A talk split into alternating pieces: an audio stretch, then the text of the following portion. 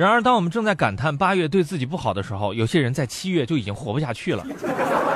来看腾讯新闻云端发布的最新消息。据了解，七月二十九号，湖北襄阳有一位二十岁的小伙子在桥上准备轻生，据悉是因为感情问题和家人产生了分歧，于是警察赶忙上前劝阻，说：“大男人有啥呢？我三十岁还没谈恋爱，真羡慕你这些年轻人。”之后，小伙子父亲赶来答应了他的要求，这才放弃轻生。网友评论：在民警比他更惨的遭遇对比下，小伙子终于放弃了轻生。网友预测，接下来的情节可能是这样的：回想自己单身三十年的生活，警察叔叔郁郁难当，默默地爬上了栏杆。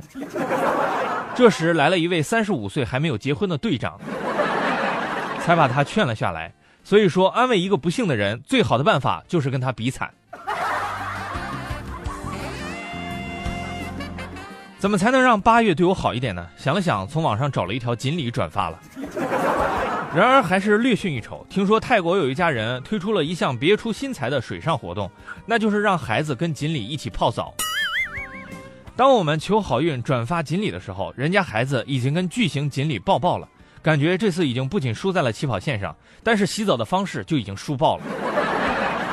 而且不得不承认，有些孩子真的是聪明。来看中国网云端发布的最新消息。据介绍，最近十一岁的小明假冒中央公安，给妈妈发送了一条短信。声称小明因涉嫌黑客案件，立即啊需要休学在家协助办案，又命令小明的父母将银行卡与小明的支付宝绑定，而小明把骗来的钱全部用在了玩上啊，在家玩网游。然而将家中存款全部骗光之后，小明又以公安的名义要求父母变卖家中的物件，办理贷款，用来继续支持调查黑客。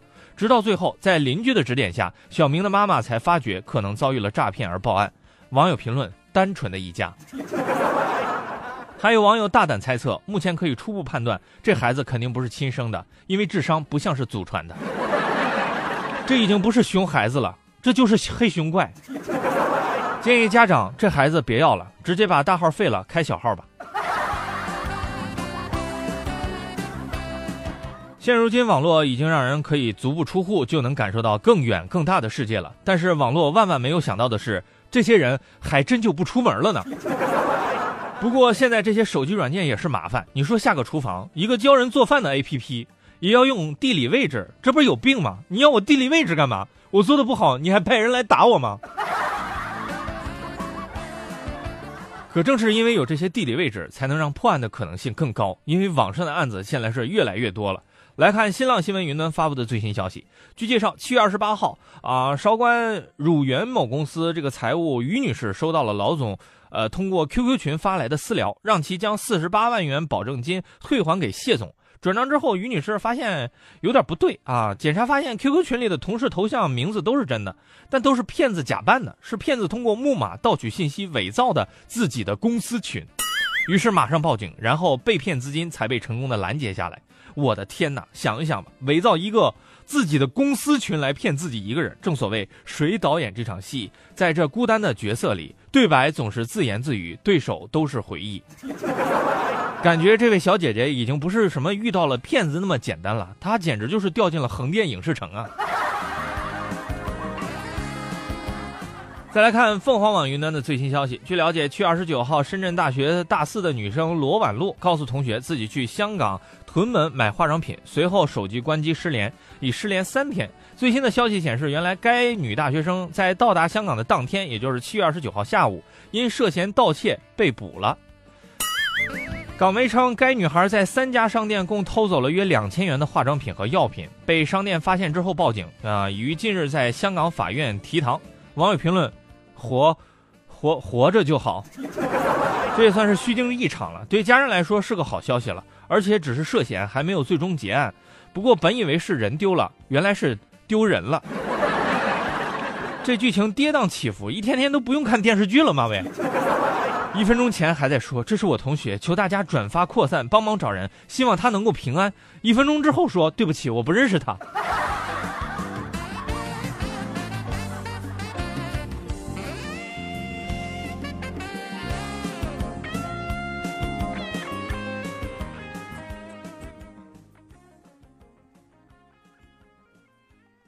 我不介意你慢。动作，也不介意这次先擦肩而过。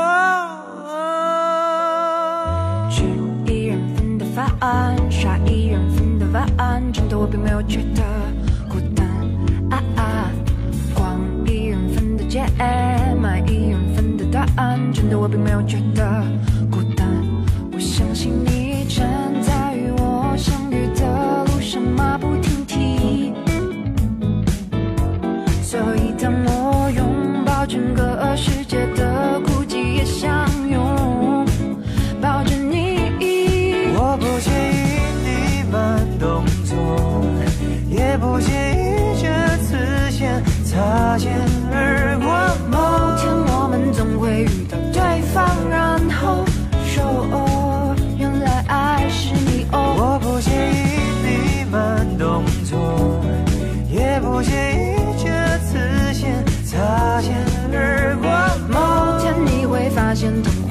火阑珊处的我，等了你好久哦。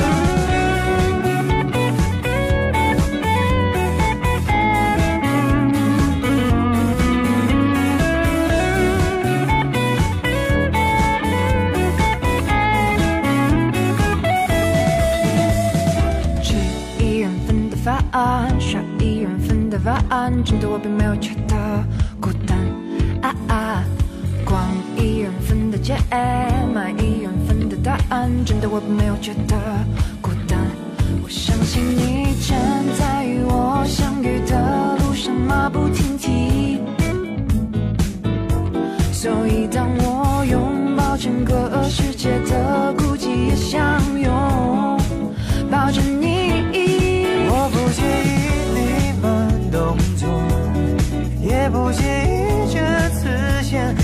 擦肩而过。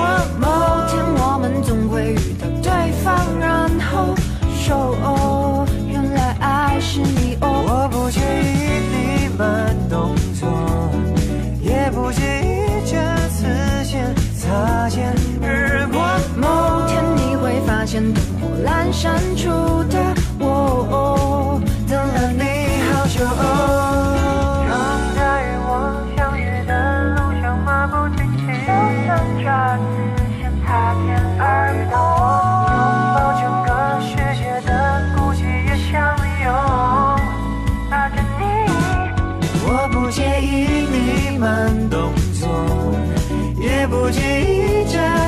擦肩而过，某天我们总会遇到对方，然后说好骄傲。